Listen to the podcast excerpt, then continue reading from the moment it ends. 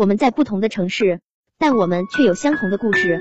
大家晚上好，我是主播旺旺屋，每天我们都在这里陪伴着你。二零二一年的第一天，许多社交平台都被一则让人意外的消息刷屏：巴啦啦小魔仙的扮演者童星孙乔璐在跨年夜意外去世。去世的时候，他才二十五岁。孙乔璐的妈妈在微博上证实了这个消息，并透露了孙乔璐的死因：心梗猝死。从前看到那些心梗猝死的新闻，并没有放在心上，可谁知道这种事情竟然会发生在自己的女儿身上？或许我们并不是巴啦啦小魔仙的粉丝，我们的童年也没有孙乔璐的身影，但看到这样一个年轻、鲜活、可爱的生命就这样猝不及防的离开了，还是会感到震惊、哀伤。更让人难过的是，孙乔璐去世前的生活状态，本身就是很多当代年轻人的缩影。从他发在 B 站的视频中可以看到，他常常凌晨三点才忙完工作，一边洗漱一边试图通过网络和朋友们、粉丝们聊聊天。过去一年，他曾经因为熬夜而被送进医院。一般来说，实际年龄比身体年龄大四岁，就算是身体质量比较差了。根据医院的检测，他的身体年龄是三十九岁，而这一切可能在更早的时候就开始了。参加艺考的时候。为了保持体重符合艺考的标准，他吃了很多减肥药，导致消化系统出现问题。在美国读书期间，长期的压力让他患上了焦虑症、抑郁症，曾经有两次轻生经历，还好都被救回来了。他也在感慨，二十四岁之后能明显感到自己的抵抗力在下降。说到后面，孙乔璐眼里都是泪花，劝粉丝们真的不要再熬夜了。或许是这些经历让孙乔璐感慨健康不易。在他十二月底发布的最后一条视频的结尾，他还劝所有的粉丝对纹身这件事要慎重，要珍惜自己的身体和生活。毕竟人生很长，你也不知道下一秒会发生什么事情。虽然说要及时行乐，但是毕竟身体是父母给的，还是要谨慎一些好，小心不让你回家。一语成真，就在孙乔璐说完这段话五天后，在跨年夜的晚上，他就永远的离开了这个世界。熬过了最难的两千零二十，却没有看到两千零二十一第一个阳光闪耀的日子。都说人生无常，你永远不知道明天和意外哪个先来临，所以要珍惜当下。可惜已经认识到这个道理的孙乔璐，永远没有机会去珍惜他的当下了。正如孙乔璐去世前，身体已经开始出现问题，其他人的心梗意外发生前，也常常是有征兆的。就在刚刚过去的三十天里。就有两则过劳死的新闻上过热搜，一则是十二月四日，某电器品牌福州分公司的一名二十七岁员工在年终大会期间猝死，家属称法医鉴定为过劳死，一个人被安排两个岗位，早出晚归，双十一期间没有休息，他说很累。一则就发生在昨天，某电商平台的一名员工在凌晨一点下班回家的路上猝死，而去世时。他只有二十三岁，二十三岁，刚刚从大学校园里走出来，进入社会，得到了一份外界看起来还不错的工作，但他的生命就在这样充满期待的年龄戛然而止。网传他去世前已经超负荷工作很久了，做十三天休息一天是常态。令人意外的是，他去世后，网上出现了一则疑似其公司账号的回应。你们看看底层的人民，哪一个不是用命换钱？我一直不以为是资本的问题，而是这个时代的问题。这是一个用命拼的时代。你可以选择安逸的日子，但你就要选择安逸带来的后果。你是可以控制自己的努力的，我们都可以。这段回应表面上看起来有道理，但仔细推敲全是漏洞。难道我们这一代的年轻人天生就比上一代的人更喜欢拼命，更喜欢熬夜，更愿意冒着心梗的风险天天加班吗？不，当然不是的。所谓的可以选择安逸日子的人，可以控制自己努力的人，只是少部分的幸运儿。更多的人之所以每天那么拼命的工作，不是因为享受所谓奋斗的快乐，而是被生活所迫。上有老下有小，从房子到孩子，从教育到医疗，只要想要体体面面的活着，就不得不为生计奔波。在这样的情况下，谁能心安理得的选择安逸的日子呢？越是没有选择资本的人。才越会心甘情愿的加班。退一万步说，就算写字楼里光鲜的员工们是自愿九百九十六的，那其他为了避免超时，一个订单风里来雨里去的外卖员们，是自愿那么疯狂的送单的吗？那些拿着微薄的薪水，但却要承受巨大的风险压力的工人们、基层人员们，都是自愿拼命的吗？或许意识到这样的发言太残酷，疑似公司账号秒删了这条回答。可惜，这并不能抵消人们因这位女生去世而产生的愤怒和怀疑。公司要干多大事儿，就雇佣多少人，事儿多了干不完，就多雇佣一些人，让员工为了所谓的宏大目标，无限制的加班，这就是对员工的一种剥削。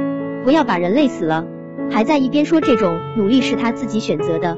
除了控诉压榨员工的公司，我们自己也反省心梗猝死背后的时代心理。人们工作追求财富，是为了更好的活着，但现代人的生活似乎已经反过来了，努力活着只是为了继续工作追求财富。为此，就算长远来看会牺牲掉自己的健康和幸福，短期内也会在所不惜。不到身体真的敲响警钟，意外来临时，就无法清醒和停止。这就是马克思所论证的。资本主义对人的异化，人本身不再是目的，而成了达成目的的手段。之前在网上流传了这样一张照片，标题是“北京地铁里的年轻人”，看不到他们的表情，但从他们的姿势、他们的白发上，就能感受到他们的疲惫。毫不夸张地说，未老先衰是这一代年轻人的特征。与此相对的，预防心梗，则成为我们需要共同面对的挑战。根据国家心血管中心最新的两千零一十八年统计报告，高血压、冠心病等以前老年人才有的病，正迅速蔓延到年轻人中，癌症年轻化也是不争的事实。而有资料显示，中国心律失常的患者有两千万人，每年猝死的人数多达六十万，平均每天就有一千五百人猝死，这很悲哀，但却是实实在在的现实。对个人而言，在没有办法改变时代、选择安逸的情况下，意识到心梗离自己有多近，努力调整自己的心态和生活方式才是正解。不幸中的万幸是，心梗猝死很大程度上是可以预防的。比如，心梗的常见诱因，除了气候突变，大多是人可以主动预防的，比如情绪激动、劳累过度、大量吸烟、饮酒。心梗发作前，身体也会有一些症状在预警。比如胸痛、胸闷伴有背痛、双上肢不适、多汗，常常在活动时或者夜间休息时突然发作，这些都是心梗发作的典型症状。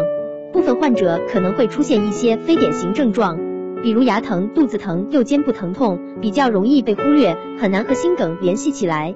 所以医生们建议，如果有以上的状况，尤其是有高血压、糖尿病的患者，又或者是工作压力大、经常熬夜、抽烟、饮酒的人群。如果出现了胸部不适，伴有出汗、恶心、呕吐等症状，应该立刻就医。另外，需要大家清楚的是，当血栓堵住了血管后，心肌细胞会因为缺血而坏死，这种坏死是没有办法恢复的。所以在九十分钟内尽快的疏通血管，恢复供血是救命的关键。可是临床急救中，很多家属会犹豫和疑惑，质疑医生们的判断，耽误了救助时间。这也是医生们希望对大众科普的。一旦医院已经下诊断是心源性猝死，就尽快签字同意手术。最后改掉这些不良生活习惯，也是预防心梗猝死的关键。从高以翔到孙桥路，从基层员工到互联网富豪，心梗不会因为个人的身份和财富而区别对待，只会因为个人的生活习惯和健康状况而选择降临。不要用熬夜的方式去拼工作，更不要用伤害自己身体的方式，如抽烟喝酒、大吃大喝的办法去发泄心理的压力。记得听完之后分享给你的朋友吧，和家人朋友们分享这一份警醒。希望二零二一年我们能在自己力所能及的范围内去过最健康的生活。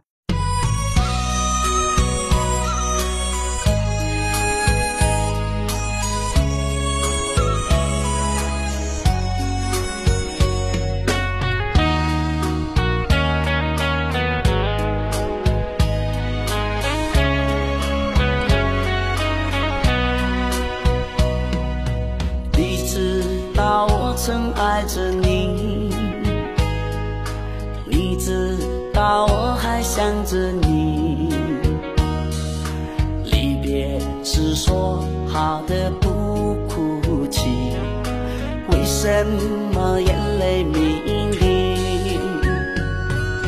分手时含泪。看着我，到现在你是否记得我？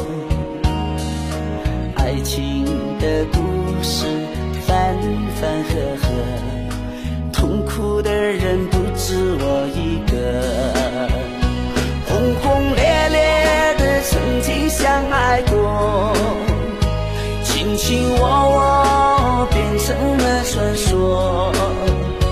浪漫红尘中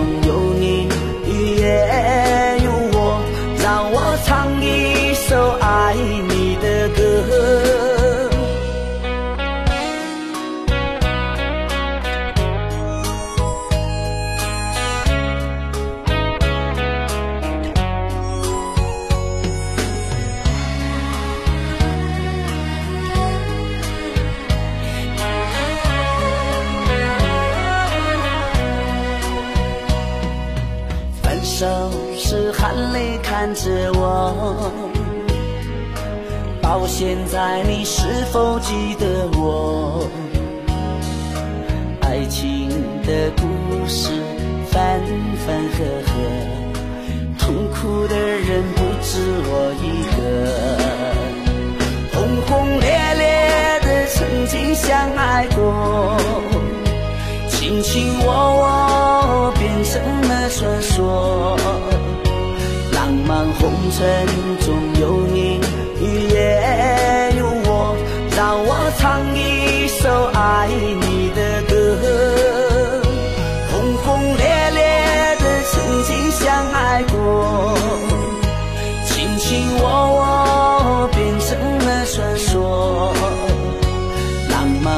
红尘中有你，也有我，让我唱一首爱你的歌。